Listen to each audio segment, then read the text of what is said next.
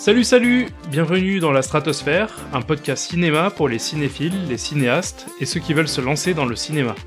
Je m'appelle Yann Bull, je suis réalisateur, et je vais essayer, à travers des entretiens réguliers avec des acteurs de ce milieu, de dresser un tableau de ceux qui font le cinéma aujourd'hui et de montrer les coulisses d'un univers qui reste encore mystérieux pour beaucoup de gens.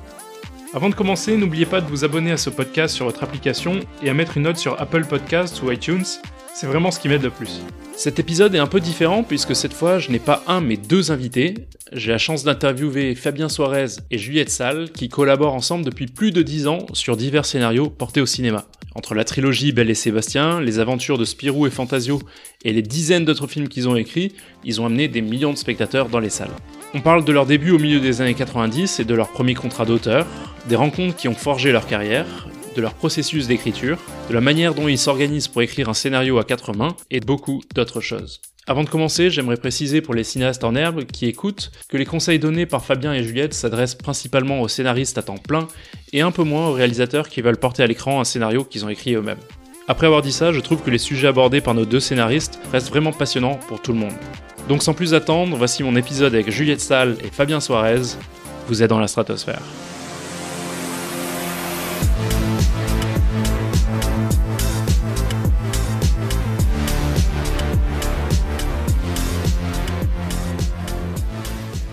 Déjà bienvenue sur le, sur le podcast. Merci d'être là.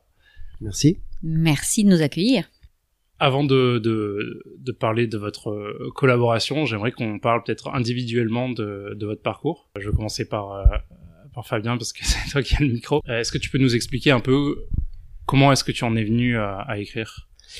Euh, au tout début début, moi je suis comédien de café-théâtre, c'est-à-dire je sors de, de, du lycée et euh, euh, je commence une petite carrière de comédien de café-théâtre. Je jouais et j'écrivais mes spectacles euh, en trio puis en duo. Euh, donc c'est là un peu que je prends l'exercice de l'écriture plus sur l'axe de la comédie et du jeu d'acteur. Et puis je passe euh, à l'écriture euh, suite à un appel d'offres. J'avais très envie, j'avais fait des études de réalisation, donc j'avais envie de me frotter à l'écriture de scénario. Et puis je remporte un appel d'offres sur une série euh, dont le pilote venait de cartonner sur TF1. Et c'est comme ça, je coécrivais à l'époque avec mon meilleur ami, et, et c'est comme ça que j'ai commencé à écrire, d'abord dans la télé, ce qui a été une vraie école de scénario pendant dix ans. on apprend à écrire en peu de décors, peu de temps. On a quand même peu de temps euh, pour euh, pour pondre les, les, premières versions de scénario. Et puis euh, et puis voilà. Et puis après, je rencontre Juliette il y a 12 ans et on a tout de suite accroché, commencé à, à collaborer, d'abord d'abord à se faire lire nos textes et puis après à se dire tiens bah on aime bien ce que fait l'autre pourquoi on n'essaierait pas de coécrire des longs métrages? Mmh. ça, c'était dans les bureaux de la SACD, si je dis pas de bêtises. Exactement, dans les bureaux de la SACD, on avait chacun un bureau euh, mitoyen et, euh, et c'est quand tu travailles seul comme ça, tu as toujours envie d'avoir le, le recul de quelqu'un qui a une compétence, une vision artistique et, et technique. Et, Juliette l'avait complètement, elle, elle était très dans le long métrage en plus. Moi, c'était un moment où je passais, euh, je venais de passer au long métrage quelques années auparavant, donc c'était, elle était, c'était la personne idoine pour pour donner un feedback. Euh, elle est, en plus, elle est très très douée pour ça, pour analyser en très peu de temps euh, les problèmes, euh, les solutions éventuelles d'un scénario de manière extrêmement enveloppée, pas brutale, ce qui est aussi important quand on est dans une relation humaine comme ça. Super. On va peut-être passer à, Juliette. donc toi, tu viens de la production à la base. tu as travaillé 7 ans à UGC, c'est ça? Oui, absolument. Mais en fait, moi, j'ai en, fait, moi, je crois que j'avais une vraie vocation de scénariste. C'est-à-dire que euh, très vite, je, me suis dit, même enfant, je me suis dit qu'en fait, j'aimerais bien faire ça. J'aimerais bien, euh, euh, en, tout cas, participer à la fabrication d'un film. Je pense que j'avais intuitivement déjà l'idée qu'il y avait beaucoup de monde, qui, que c'était une histoire d'équipe, et et que j'avais vraiment envie de voilà de devenir scénariste. Oui, je crois que c'était une vocation. Après ça, j'ai mis un peu de temps, on va dire, à la mettre en œuvre parce que euh, euh, euh probablement par un manque de confiance en moi, plutôt, euh, qui a fait que j'ai approché la, euh, effectivement, j'ai approché le cinéma d'abord sous l'angle de la production parce que j'avais fait des études qui me menaient plutôt à ça. Et effectivement, j'ai travaillé chez UGC euh, pendant plusieurs années. Et après ça, au bout d'un moment, je me suis dit qu'il était temps de vraiment d'embrasser les, les choses plus plus concrètement. Et je l'ai fait par le biais du Conservatoire européen d'écriture audiovisuelle, dont c'était, je pense, à l'époque la deuxième promotion. Donc c'était une toute jeune école. Et, et voilà. Et à partir de là, les choses se sont se sont enclenchées. Très bien. Est-ce que le, est-ce que tu as l'impression que ton regard de productrice, enfin en production pendant sept ans, t'a aidé d'une manière ou d'une autre à aborder le, le métier? Oui, oui, évidemment. Euh, évidemment sous, les aspects techniques, mais mais au-delà de ça, moi j'ai l'impression que tout ce qu'on vit nous aide à écrire. Alors c'est un peu une la palissade de le dire comme ça, mais c'est quand même très vrai. Moi je trouve que c'est une grande une des grandes forces de ce métier, comme de tous les métiers d'écriture d'ailleurs, c'est que tout ce qu'on vit, euh, y compris toutes les choses très désagréables qu'on vit, euh, les trahisons, les ruptures, les voilà, enfin toutes les choses tristes, euh, injustes qu'on traverse. moi, moi j'ai, moi c'est pour ça que ce métier de scénariste, il, il me tient tellement à cœur, c'est parce que j'ai aussi l'impression que ça permet de transformer le quotidien, que ça permet de transformer tout ça, que ça devient du toutes ces choses, c'est aussi une manière de les mettre à distance et de leur donner du sens, de pouvoir se dire qu'on va réutiliser. Euh, alors évidemment pas les événements, hein, on, on, réutilise pas les événements dans les scénarios, encore que des fois oui, mais mais on réutilise les états d'esprit, les états d'âme euh, qu'on traverse et qui tout d'un coup deviennent un matériau à, histoire, un matériau à personnage. Euh, voilà. Très bien. Euh, j'aimerais juste qu'on continue un peu sur le sur les débuts parce que je pense qu'il y a pas mal de gens qui, qui débutent, qui écoutent ça et qui, qui, qui se demandent comment est-ce qu'on on rentre dans le métier, comment est-ce qu'on rentre dans le cinéma. Déjà, vous, vous avez commencé il y a plus de 25 ans, si je dis pas de bêtises. Ouais. Est-ce qu'il y a une euh, différence fondamentale dans la façon d'aborder le, le début d'une carrière entre aujourd'hui et, il y a 25 ans, par exemple? Euh, il y a 25 ans, euh, je pense que ça, ça reste difficile. Je pense que maintenant, il y a beaucoup plus de, il y a beaucoup plus de production qui se tourne, donc il y a beaucoup plus de nécessité d'avoir des scénarios. Euh, par exemple, le milieu de l'animation n'était pas aussi développé qu'aujourd'hui. Euh, les séries étaient tournées en 90 minutes, donc euh, là où il y avait un, un, ou deux scénaristes pour un 90 minutes, maintenant c'est du 52, voire du 26. Donc les formats, le Netflix n'était pas là, donc il y a beaucoup plus. Moi, j'aurais la tendance à dire qu'il y a sans doute plus de scénaristes sur le marché, mais qu'il y a beaucoup plus de, de demandes euh, et régulièrement, nous on rencontre des producteurs qui nous disent euh, je cherche des scénaristes qui seraient capables d'eux, euh, j'ai besoin de scénaristes. Donc voilà, moi je sais que quand j'ai commencé, au départ, ça a été long fastidieux et, difficile. J'étais comédien, euh, j'étais donc je vivais très très mal. J'ai arrêté de, de, de, faire les spectacles et j'ai commencé à écrire des projets qui étaient des projets un peu fous, qui étaient, euh, je me souviens d'un projet euh, qui était un espèce de, de, de X-Files français, euh, et c'était complètement aberrant. J'avais aucune aucune notion du marché. Je pense que maintenant les jeunes ont beaucoup plus conscience du marché aussi. Et, et, et, et tu fais, tu fais, tu n'as aucun contact avec personne, donc tu photocopies tes dossiers et tu les envoies par la poste et ce qu'on fait maintenant par email.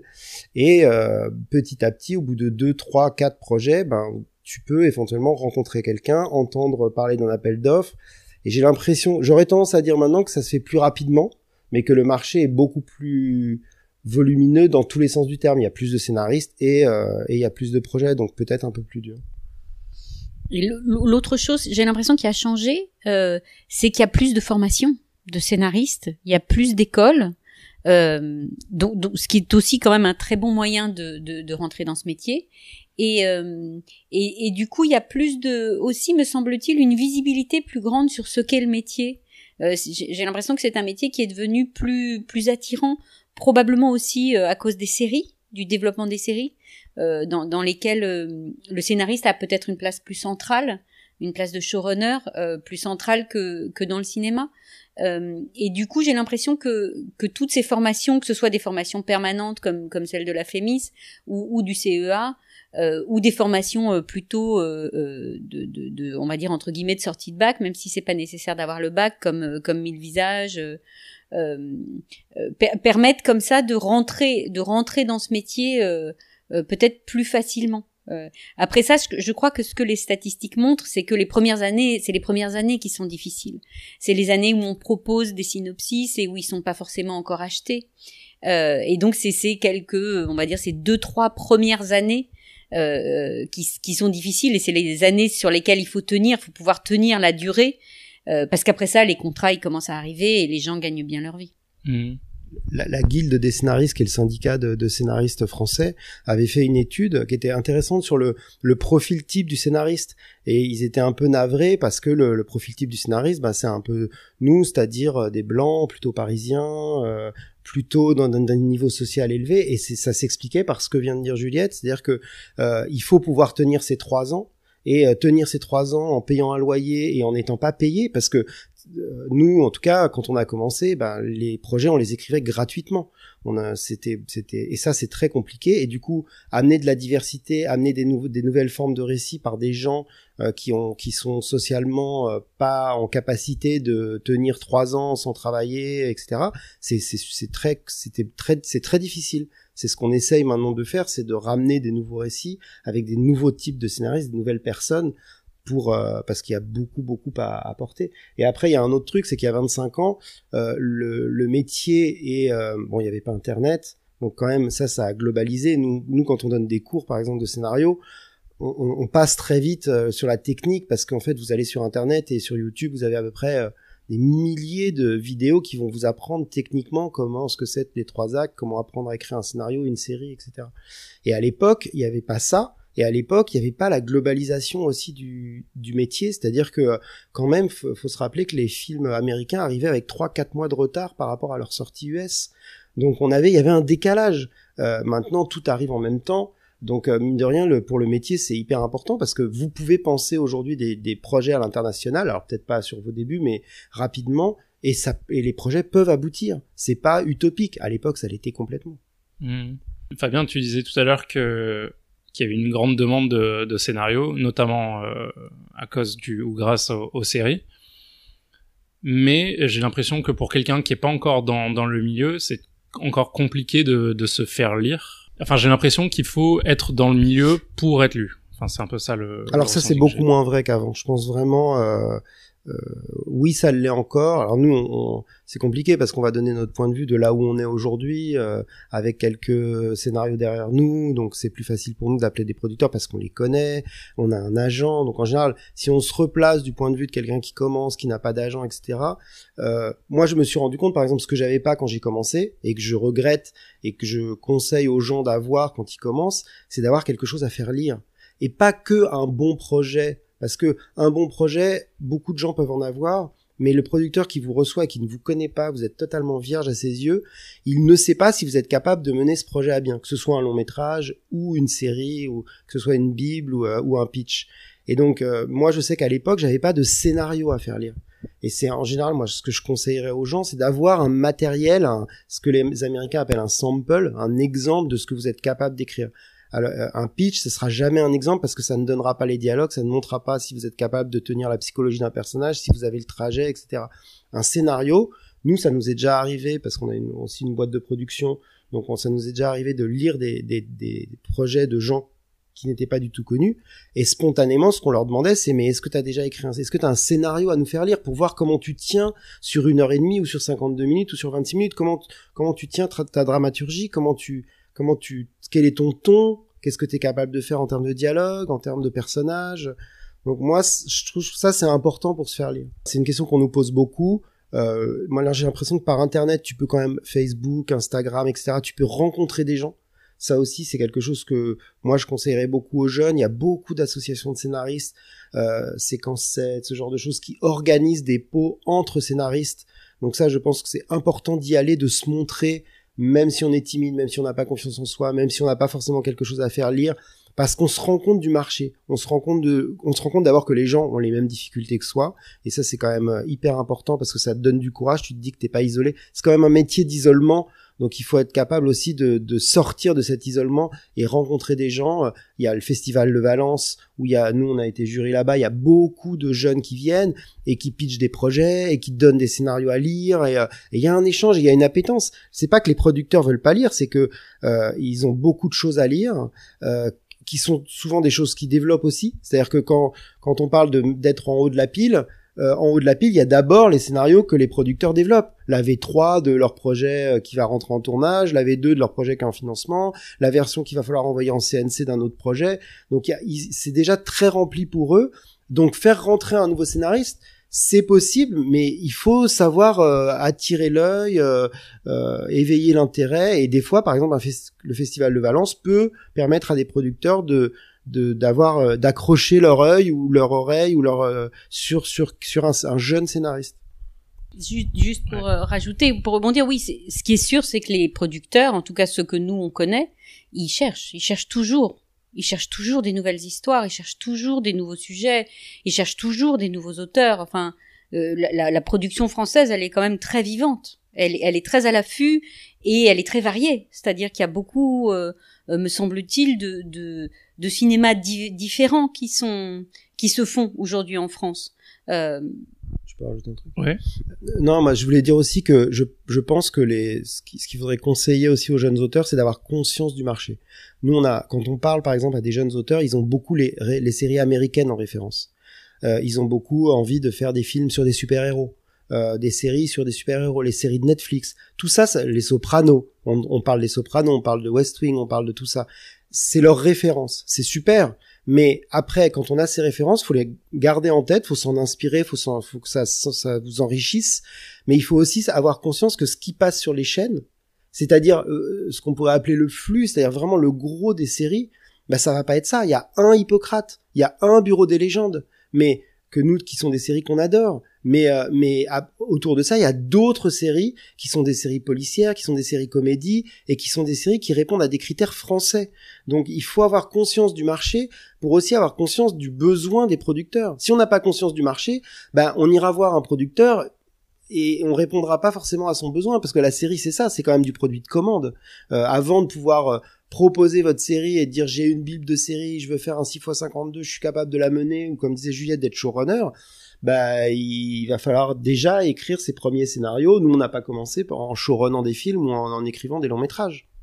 Ouais, et ça rejoint un peu ce que ce que j'avais demandé parce que vous vous avez euh, vous avez écrit donc les, les aventures de de Spirou, Belle et Sébastien. Euh, donc à un moment donné, enfin j'ai l'impression que vous aviez peut-être une conscience du marché, de ce qui pouvait marcher entre guillemets. Est-ce que vous avez l'impression que les que les, les, scénaristes qui débutent justement ont pas cette conscience du, du marché? Euh. Alors euh, bizarrement, euh, je, je, crois que Belle et Sébastien et, et j'imagine ça va être un peu décevant pour vous, mais c'était pas une idée de marché à l'origine. En fait, c'était une idée assez euh, euh assez sincère, même très sincère et très intime.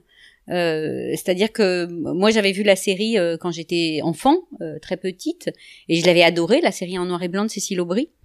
Fabien, il avait vu la série animée, qui est une série coréenne, je crois. Asiatique, je sais plus si elle est coréenne. Et, et nous, c'est quelque chose qui nous a beaucoup touché. Et si on a eu l'idée de l'adapter en long métrage, c'était pas pour faire un beaucoup d'entrées, même si on était très content que, que le film, que les films trouvent leur public. Euh, on, a, c'est parti de quelque chose qui nous touchait beaucoup, qui était très sincère, qui était l'idée de raconter trois âges de la vie de l'enfant. Euh, et c'est parti même avant ça d'un, moi d'un truc très ancien, d'un, fantasme qui était que quand j'étais petite et que je regardais cette série, il y avait ce petit garçon qui devait avoir à peu près mon âge à l'époque, qui vivait euh, dans, un chalet avec son grand-père et qui la nuit euh, fuguait et s'enfuyait en pyjama dans la montagne.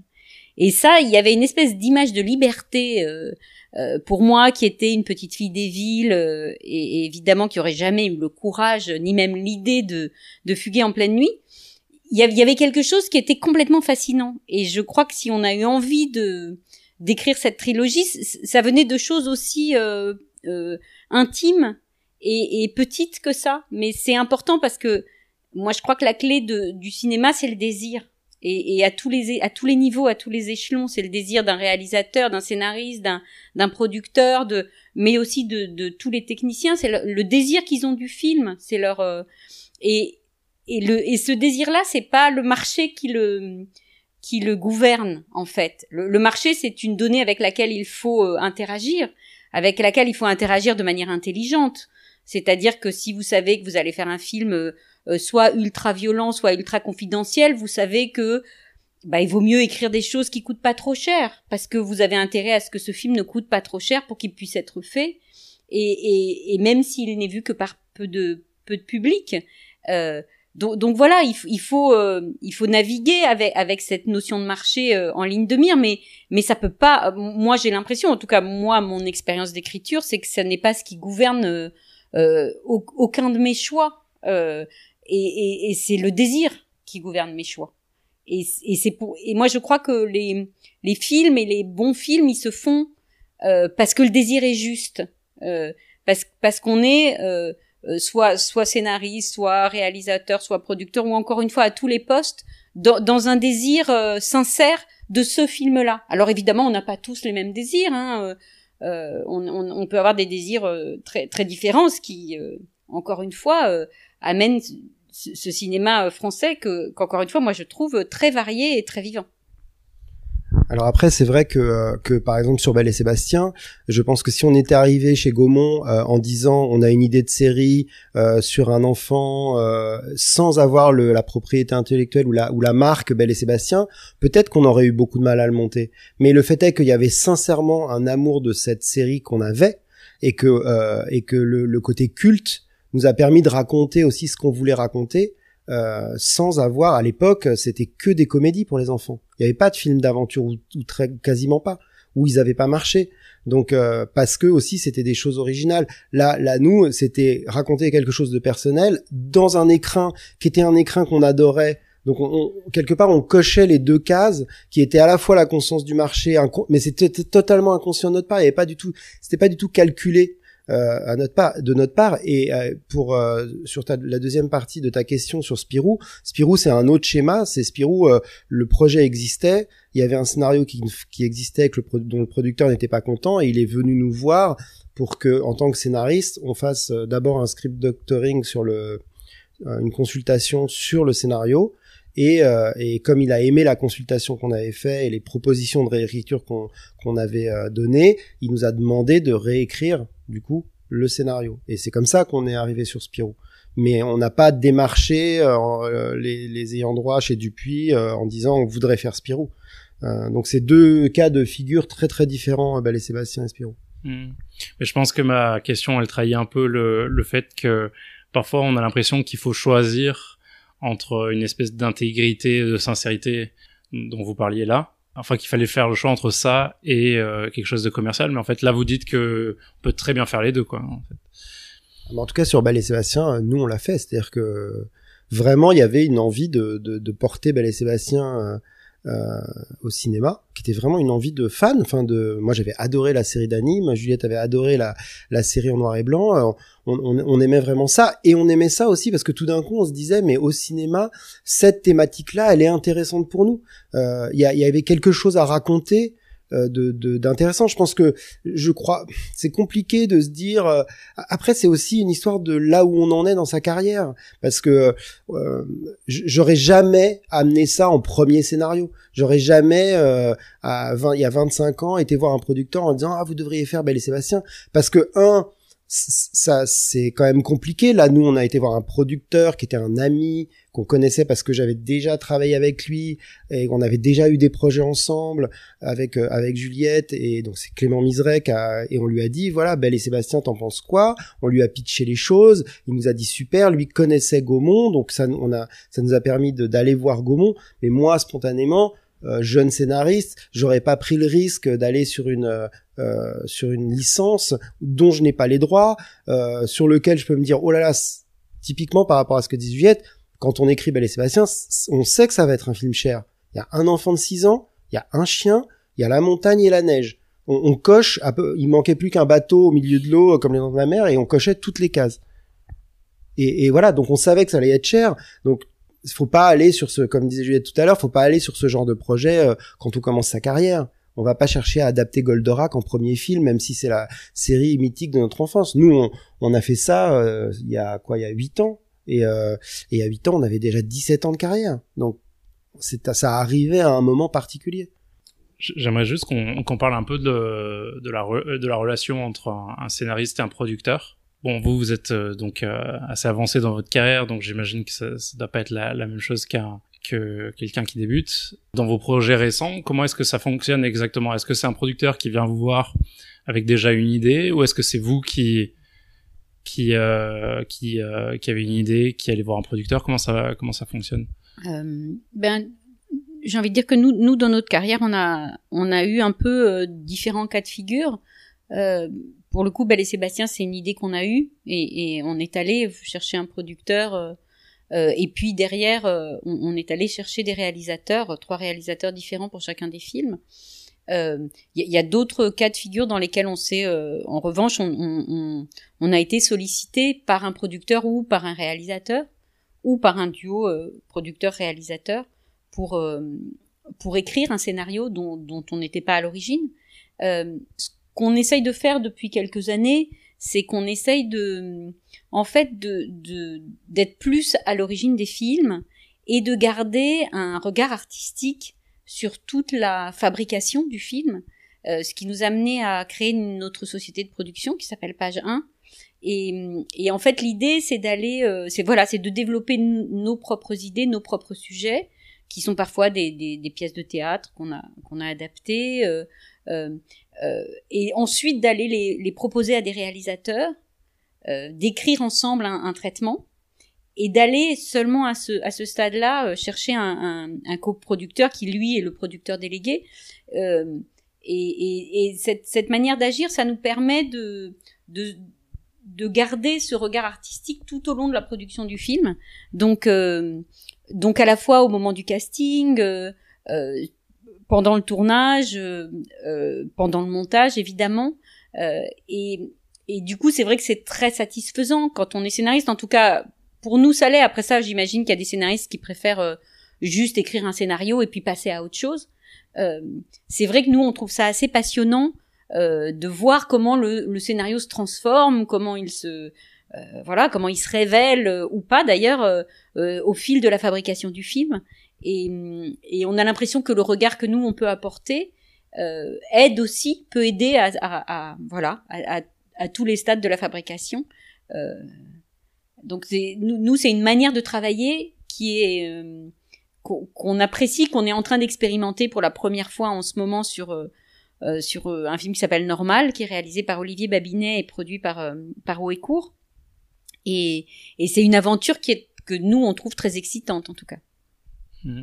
Et du coup, ça veut dire que vous êtes aussi vous supervisez sur le tournage et en post-production aussi ou ou simplement en pré-production? Non, alors en fait, on, on, on, ne supervise pas. On a, un, on va dire qu'on a un droit de regard un peu sur les euh, sur le, les, les, les, collaborateurs artistiques et techniques du film.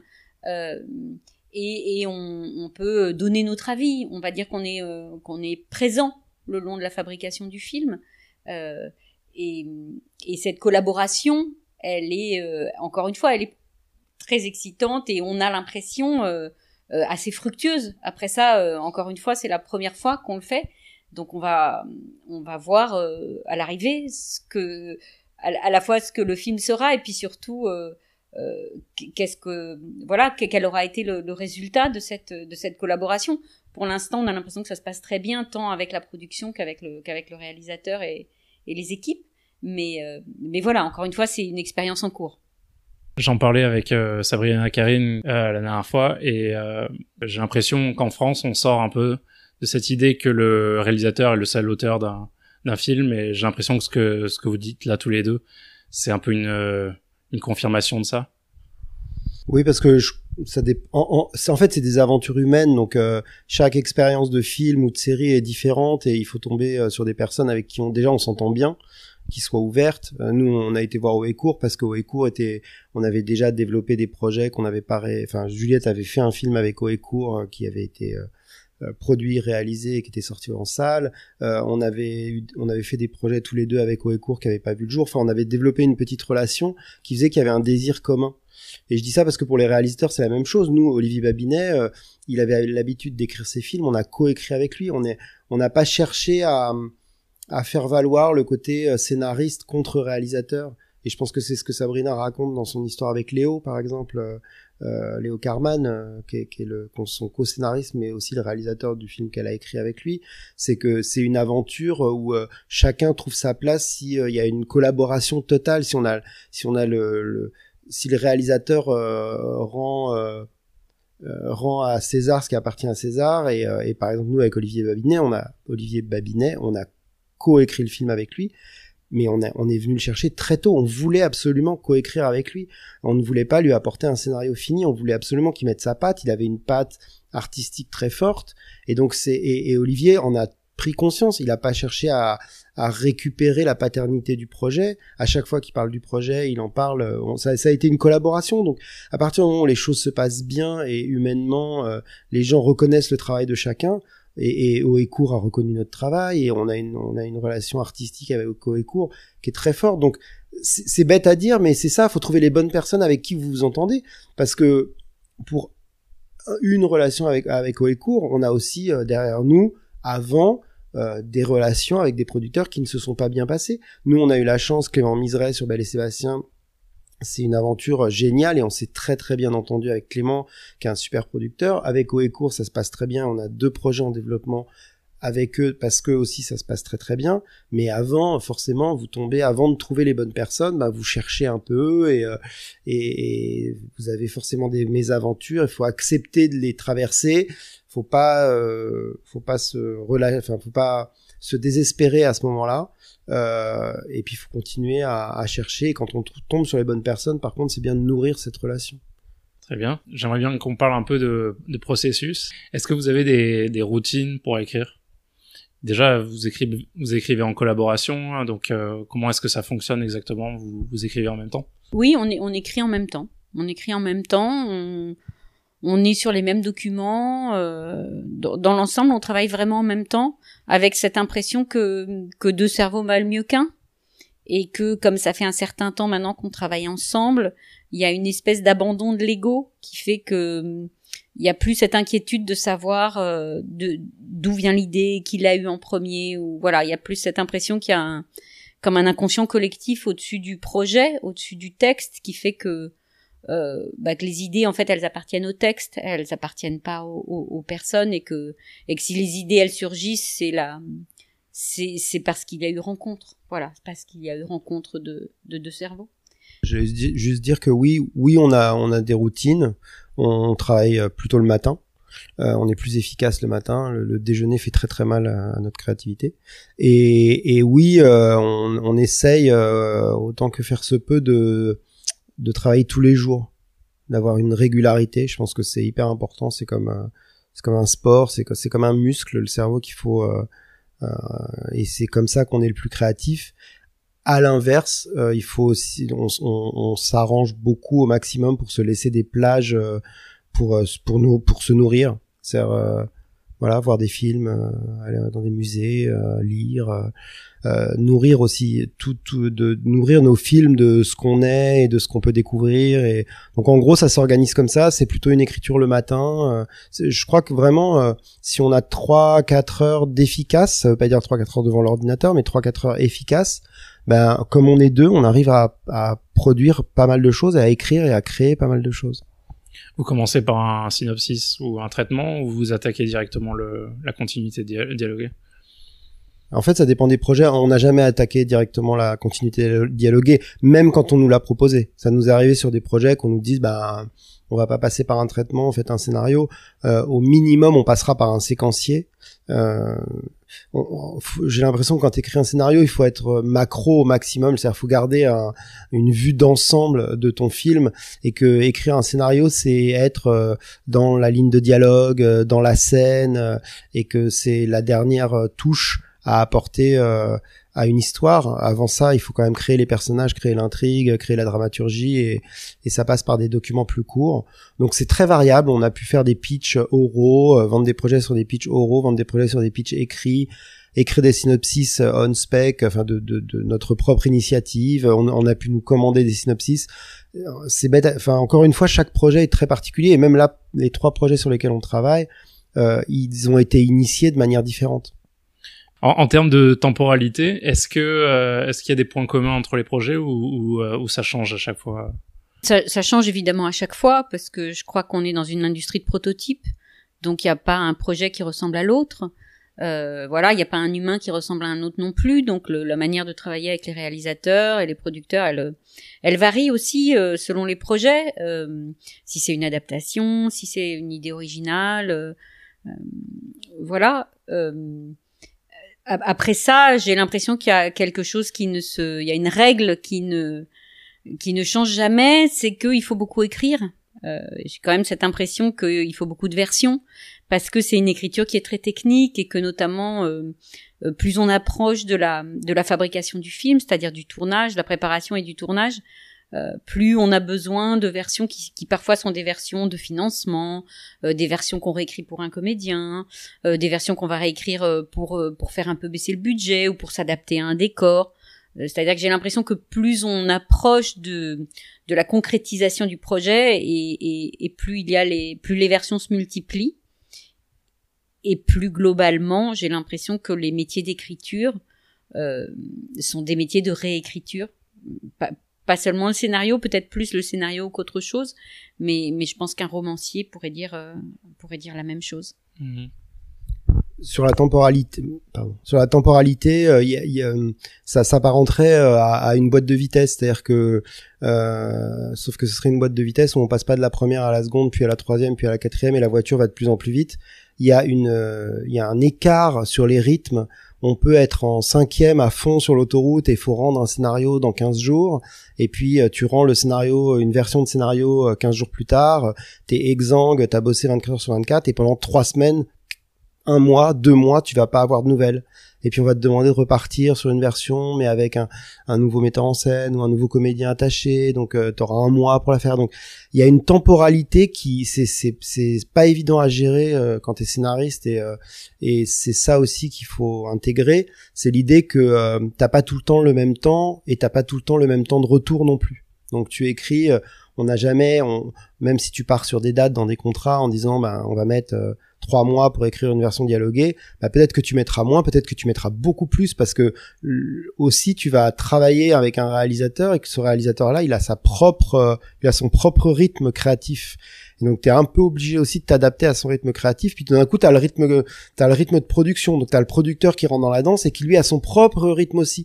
Il a son sa propre manière de financer les films. Donc financer les films, ça va pas prendre le même temps. On a des films qui se sont financés en quasiment en 48 heures et, euh, et ça fait pas forcément des bons films. Et on a des films qui se sont financés en 6 mois, 1 an, 1 an et demi. Et puis on a des films qui sont encore en écriture 4 ans plus tard avec deux réalisateurs euh, qui, qui sont passés sur le projet et dont on ne sait pas s'ils se financeront. Donc il faut accepter qu'il y a des temporalités différentes et, et savoir s'adapter sans se déprimer. Mmh.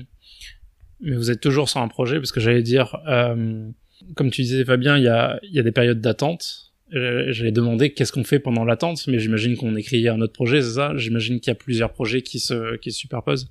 Nous, euh, bah là, c'est vrai que c'est, on a eu de la chance, euh, d'enchaîner un peu les projets et d'avoir la possibilité surtout d'initier, comme disait Juliette avec page 1, notre nos, propres projets. Donc en général, quand il y a une période d'attente sur une lecture, bah on, bascule sur un autre projet, on fait pas mal de consultations, euh, voilà. Donc ça nous permet d'être tout le temps occupé. Euh, mais il y a des moments où on aimerait ne pas l'être euh, pour pouvoir euh, aussi de bah, faire renaître des projets qu'on a peut-être mis de côté parce que le marché était pas prêt, parce qu'on n'avait pas le bon réalisateur, parce que et puis tu es toujours nourri de toute façon de tout ce que tu encore une fois tout ce que tu regardes, que tu lis, des, des idées d'adaptation, des choses qu'on te propose. Donc non, c'est vrai qu'on n'a pas eu trop le temps de euh, mais par contre quand on, a commencé quand moi j'ai commencé par exemple je je m'arrangeais et, c'est ce qu'on dit souvent aux jeunes auteurs aussi c'est euh, euh faut jamais être faut se nourrir faut faut savoir prendre le temps de faire autre chose mais en même temps il faut toujours avoir des projets il faut pas être en attente trop des réponses. Quand tu balances un scénario et puis que tu te dis allez j'attends et puis il se passe un mois deux mois ça ça ça use euh, si, si tu balances un scénario et puis que tu es déjà en train de penser à une série, un court métrage, une, un programme court, autre chose, ben ça te permet de pas trop penser et quelque part tu ne récupères que des bonnes nouvelles parce que même si le producteur veut pas le projet, ben toi t'auras déjà nourri, euh, t'auras déjà mis ta créativité au service d'un autre projet. Donc c'est euh, euh, voilà, je pense qu'on a cet avantage-là quand t'es scénariste. Je, bizarrement, on en parle souvent avec Juliette. Quand t'es réalisateur, je pense que c'est le contraire. Je pense que les projets euh, des réalisateurs qui se font vraiment, c'est quand le réalisateur est entièrement investi. C'est lui. De toute façon, on s'est rendu compte. En tout cas, en cinéma, je pense que moi, je me permettrais pas de parler de série parce que ça, on n'est pas dans les. Ça fait dix ans qu'on n'a pas fait de série, donc ça a tellement bougé. Mais en tout cas, en cinéma, la locomotive, c'est vraiment le réalisateur si le réalisateur il a décidé d'aller faire un autre projet en même temps que le vôtre, bah vous verrez que les choses elles avanceront pas. S'il prend le projet à bras le corps, qui remue les producteurs, etc., le projet il avancera. Super. Donc on dit souvent que le cinéma c'est euh, une affaire de rencontres. Est-ce que vous pouvez me... Ouais, voilà, si vous pouviez me, dire quelles ont été les, rencontres qui ont vraiment fait avancer votre, carrière en tant que, que scénariste? Bah, c'est des rencontres avec des gens, c'est des rencontres avec des œuvres aussi, moi je dirais. C'est des rencontres avec des films. Euh, il y a un film qui est pas extrêmement connu, mais qui qui me tient énormément à cœur, qui est un film qui s'appelle euh, La Garçonnière, qui est un film de Billy Wilder avec Jack Lemmon et Shirley MacLaine, coécrit avec euh, Lou Diamond. Voilà, j'aime vraiment énormément ce film. Je pense que c'est la quintessence de ce que j'aimerais euh, arriver à écrire. Voilà. Après ça, oui, bah il y a des rencontres avec des gens. moi, j'ai une rencontre très très ancienne avec les productrices de Waycourt, Carole Scotta et, et, Caroline Benjo, mais ça fait très très longtemps qu'on se connaît et et qu'on s'aime beaucoup. Euh, Comment est-ce que s'est faite cette rencontre? Euh, On s'était rencontrés à Cannes. Je crois qu'on s'était rencontrés à Cannes autour de voilà. On était il y a longtemps. Non mais de, au hasard. Au, au, hasard, oui. Bah toutes les rencontres c'est au hasard hein, en fait. Ouais. Voilà.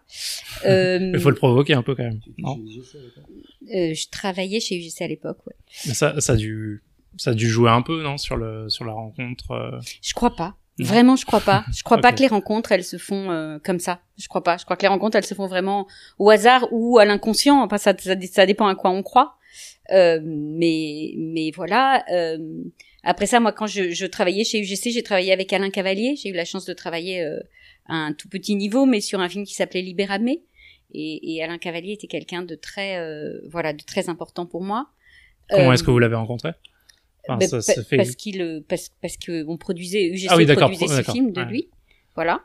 Après, euh, oui, moi j'ai envie de dire que tous les tous les réalisateurs avec qui j'ai travaillé ont été des rencontres très importantes. Euh, euh Stéphane Brisé, Agnès Merlet, Gérald Dustache-Mathieu, euh, euh, et, et, les producteurs aussi que, que j'ai rencontrés ont été des évidemment des rencontres c'est des métiers de, de l'humain, hein. je dis un peu des banalités, mais c'est des métiers où évidemment euh, euh, le, le, travail vous façonne.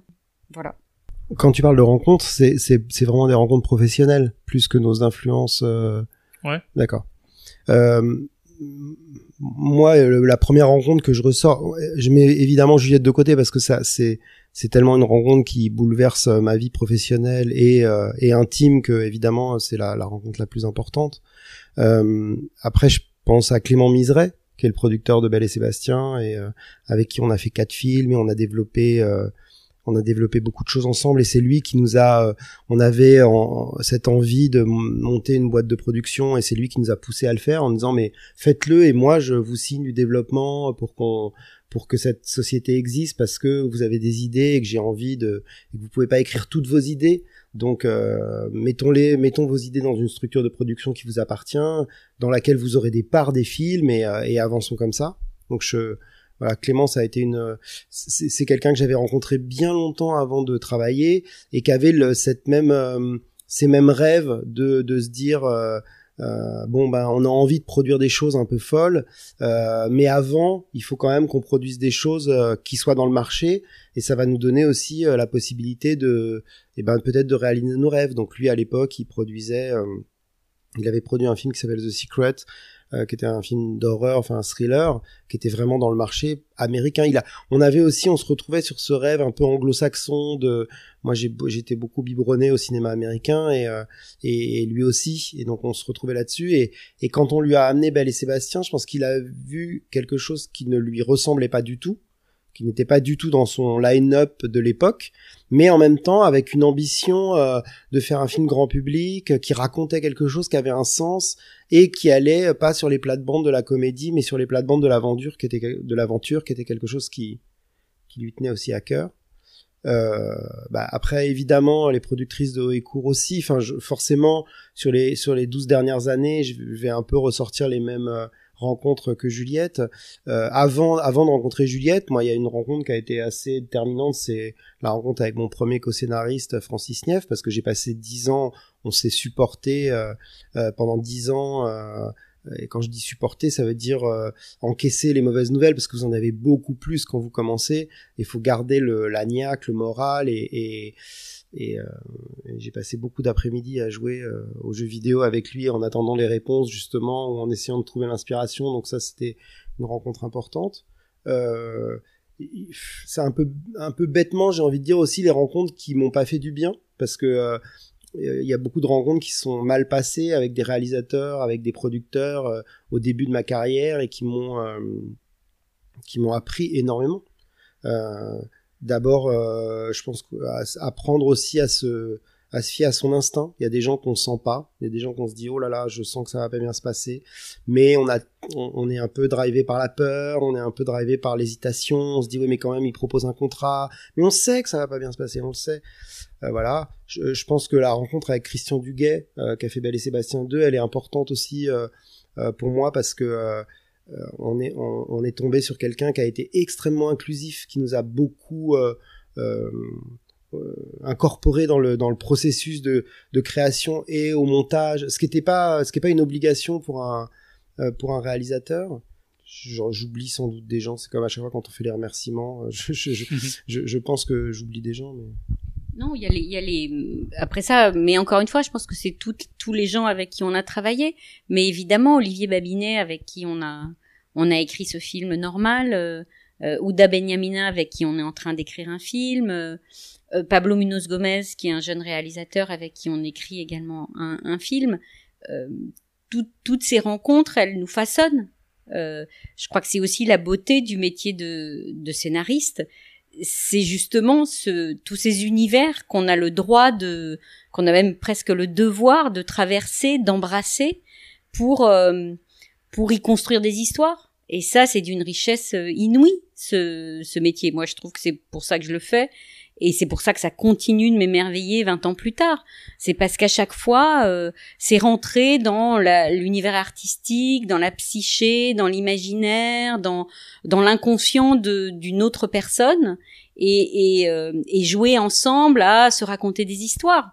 C'est quand même euh, c'est quand même le plus beau métier du monde. C'est aussi, je pense, le plus vieux métier du monde. C'est-à-dire que euh, moi j'ai l'impression que les hommes euh, les hommes des cavernes euh, quand il faisait très froid dehors qu'il pleuvait et qu'ils s'étaient fait attaquer par des par des mammouths et ben le soir dans la grotte ils se racontaient des histoires parce que c'était le, le, seul moyen de donner un peu de sens à la violence qui les entourait la violence ou la douceur ou ou à toutes ces choses qui leur arrivaient et, et je crois qu'aujourd'hui ce qu'on fait est pas fondamentalement différent euh, quand on rencontre un réalisateur ou une réalisatrice et qu'on essaye ensemble de euh, de construire une histoire pour qu'elle soit la plus euh, la plus émouvante, la plus effrayante, la plus passionnante possible.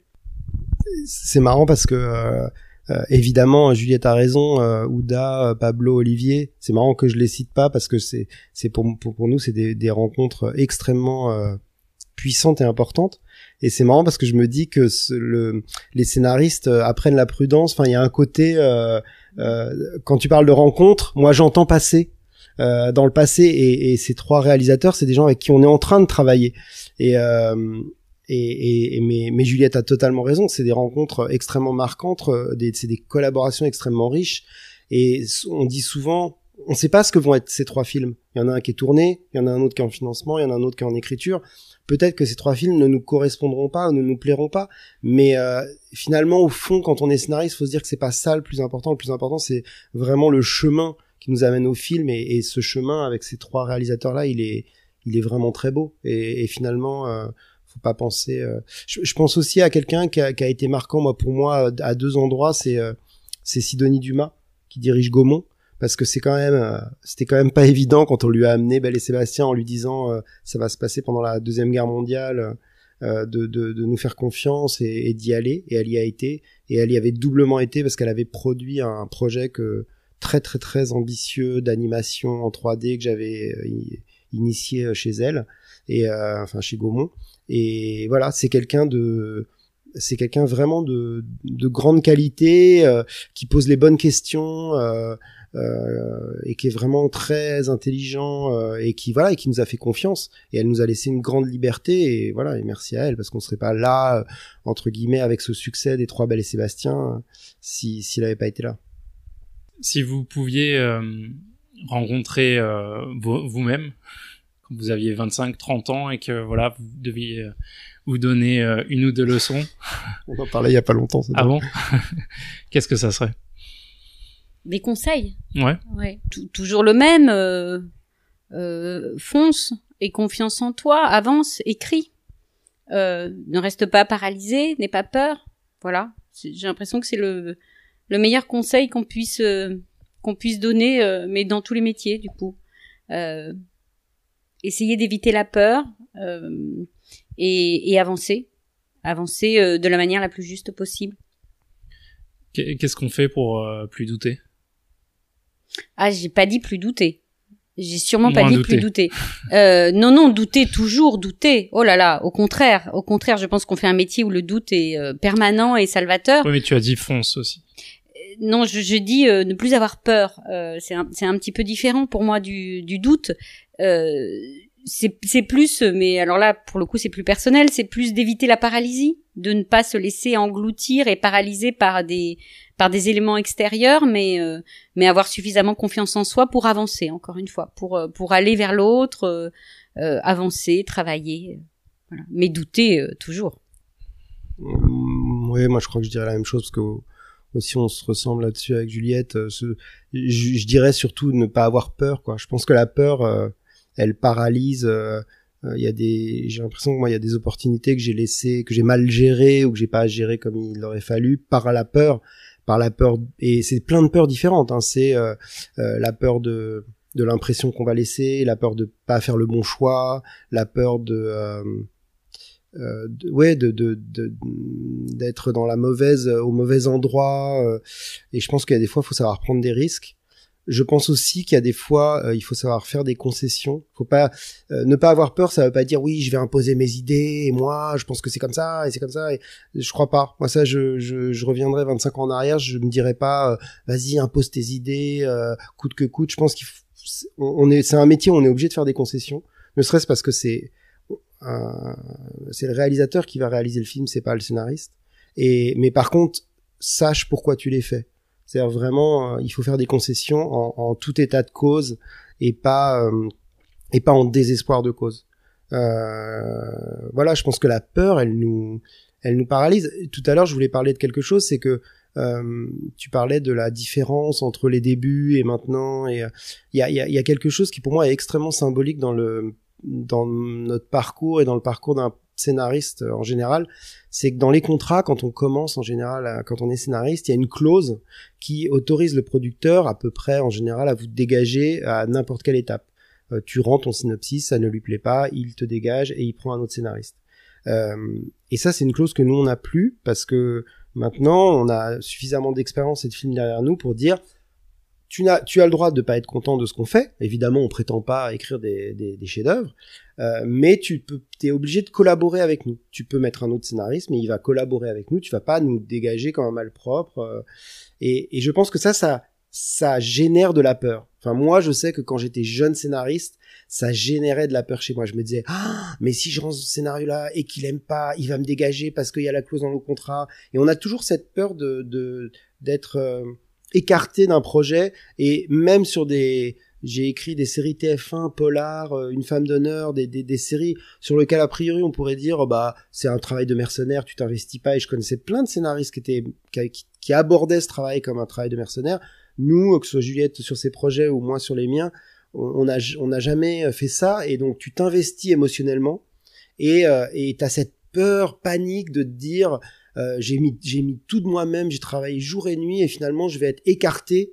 On va m'arracher mon propre bébé quelque part, euh, mon propre enfant. Et et ça, je pense qu'il faut essayer de pas écrire en pensant à ce genre de clause, là, pas avoir cette peur-là. Je pense que vraiment essayer de bannir la peur, c'est c'est avancer euh, beaucoup plus vite. Oui, sauf qu'au au, départ, euh, vous l'aviez pas cette clause. Donc cette peur, elle était un peu justifiée quelque part, non? La, la clause qui nous Mhm. protège. Ouais. Ah oui, oui. Non, non, mais je, je pense pas qu'elle soit justifiée parce que euh, euh, on ne l'empêchera pas. C'est-à-dire que c'est pas parce que tu as peur, euh, c'est pas parce que tu fais exact. Nous, on a mis du temps aussi à comprendre. Après, il y a l'expérience. C'est aussi pour ça, à 25 ans en arrière, t'as envie de dire, bah, fais tes erreurs et tu vas apprendre de tes erreurs aussi.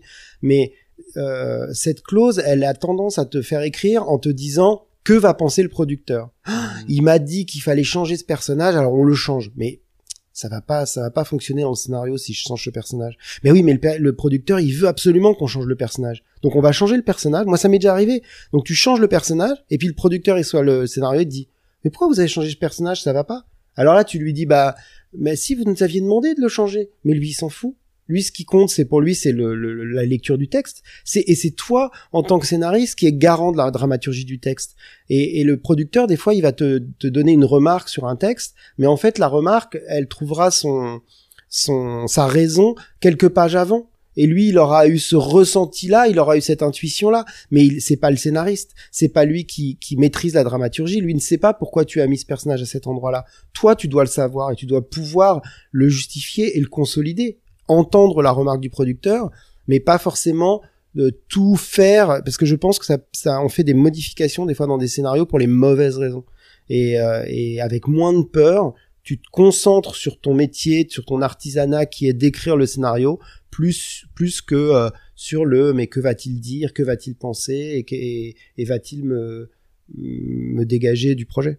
Alors après, euh, encore une fois, il y a, y a plusieurs cas de figure. C'est-à-dire que si t'es le seul, si t'es le seul scénariste à écrire, il n'y a pas de réalisateur, t'as pas ce bouclier entre guillemets, quelqu'un qui va aussi partager ton point de vue et qui va te dire mais si t'as raison et moi je sais comment le filmer et je sais donc comment le défendre auprès du producteur. C'est pour ça que les cas de figure, euh, la commande à un scénariste ou euh, la coécriture avec un réalisateur, c'est pas du tout du tout le même schéma de, pensée et de méthode. Est-ce que vous pensez que le fait de d'avoir été, euh, enfin, d'avoir été plusieurs à écrire des projets, est-ce que ça vous a aidé? À, à vaincre le doute, par exemple, ou à, non à, à savoir ce que vous vouliez face à un producteur? Bah, l'expérience aide. L'expérience aide évidemment euh, parce que parce que je pense qu'on arrive à rester plus d'ab- d'abord plus calme face aux remarques qui sont parfois les notes des producteurs ou les notes des diffuseurs. Elles peuvent être euh, c'est c'est très c'est parfois très douloureux parce qu'évidemment il y a énormément de travail dans un scénario, il y a énormément de temps passé donc euh, donc ces notes elles, elles peuvent être difficiles à recevoir. Après ça nous on d'expérience, euh, il faut toujours les écouter. Parfois, il faut prendre le temps, d'ailleurs, de les écouter euh, parce qu'on parce parce qu'il y a cette espèce d'exaspération au début. Euh, et, et il faut évidemment la dépasser pour essayer d'écouter ce qui n'a pas euh, trouvé un écho chez chez son lecteur, parce que quand même, on, on- quand on écrit un scénario, on écrit euh, un, un- c'est quand même un outil pour qu'un film soit fabriqué, donc euh, on écrit pour quelqu'un quand même, on écrit pour un public. Et, et du coup, j'ai l'impression que ces notes, il faut, il faut arriver à les écouter. Souvent, il faut prendre un peu de recul pour les écouter. Est-ce que le, je pense que ce que l'expérience apprend aussi souvent, c'est que parfois les, les notes qu'on vous fait ou les, les problèmes qu'on vous pointe sont pas forcément les vrais problèmes. C'est, c'est des symptômes d'un problème qui est ailleurs dans le scénario, souvent plus tôt. Et que c'est le Ou- producteur qui a pas forcément trouvé les, les mots ou qui a Bah, pas. C'est-à-dire que le, le producteur ou les lecteurs expriment, euh, expriment une gêne ou, ou une angoisse ou une, ou une incompréhension à un endroit, mais c'est pas forcément à cet endroit-là que se trouve le problème. Euh, parfois, c'est quelque chose qui est plus latent dans le scénario de manière globale. Parfois, c'est des choses qui, encore une fois, sont un petit peu en amont.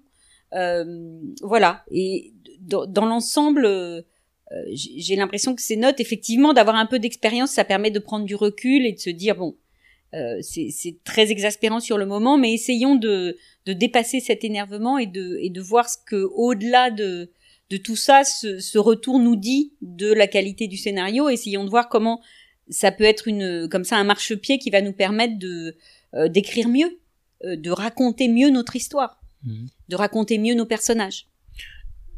Quand tu parlais de, de est-ce que les, les collaborations nous ont aidé à, à, à vaincre notre peur? Tu, tu parlais de la collaboration que j'ai avec Juliette ou tu parlais générale. avec les gens en- autour de manière en à général partir du moment où tu écris avec une autre personne.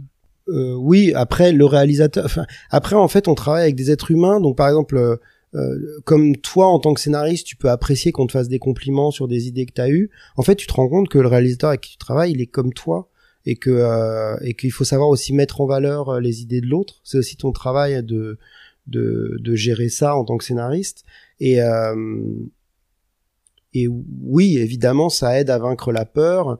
Euh, après, si tu tombes sur un réalisateur ou un collaborateur euh, brutal euh, qui, qui va euh, s'approprier tes idées, euh, bah c'est que t'es pas tombé sur la bonne personne.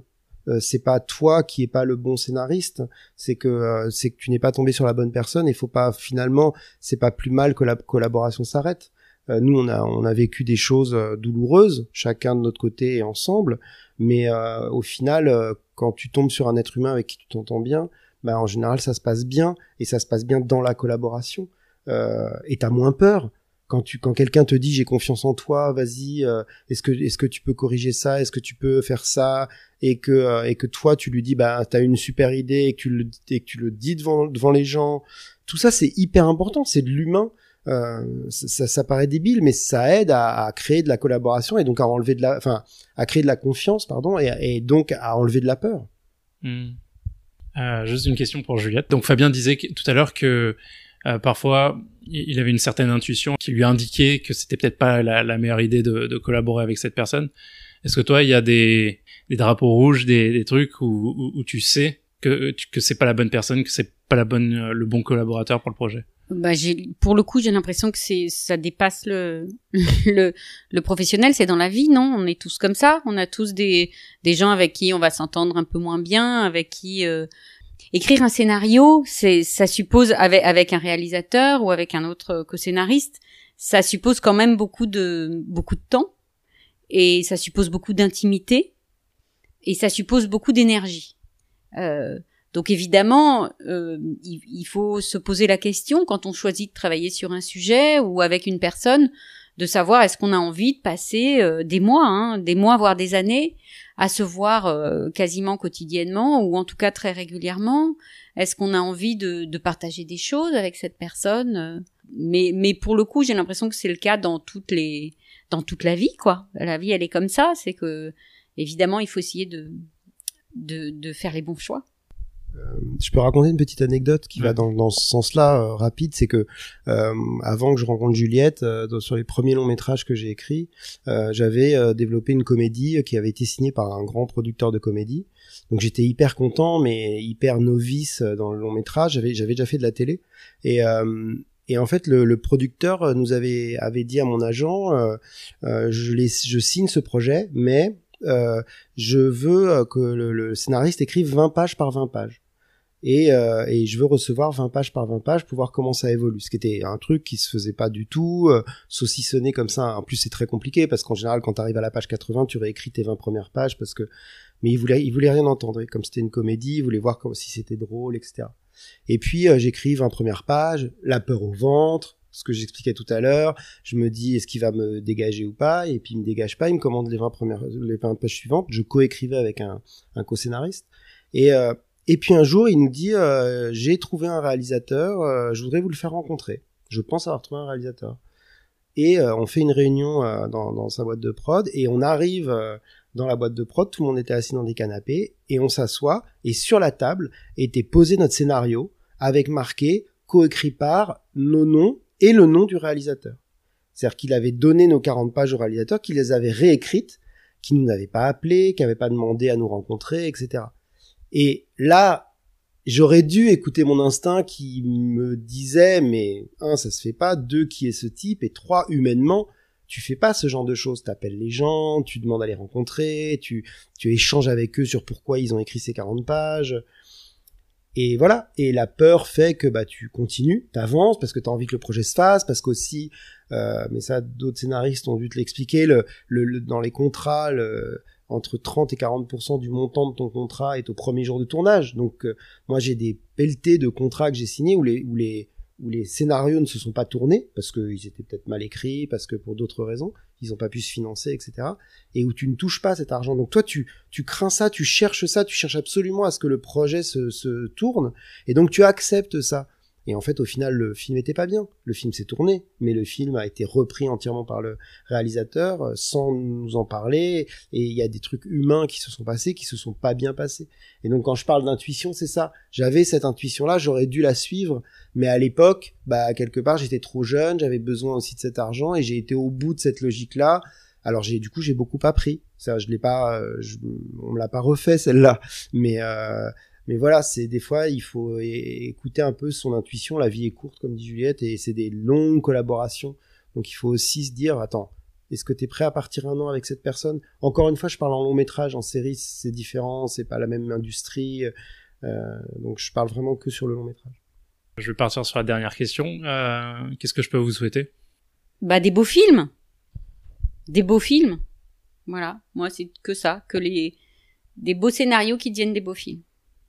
Euh, moi, je dirais qu'on continue à avoir la possibilité de, de que nos projets deviennent euh, deviennent réalité, se réalisent, euh, qu'on qu'aussi les collaborations qu'on a initiées continuent, se passent, que les films sur lesquels on est se se produisent, se fassent. Encore une fois, peut-être ils seront pas bien, peut-être, mais en tout cas, on y a mis beaucoup beaucoup de cœur là ces dernières années sur les, les, trois films, les trois derniers films qu'on a. Donc voilà, l'envie que ça que ça aboutisse, je crois. Très bien. Bah, Juliette et Fabien, merci beaucoup.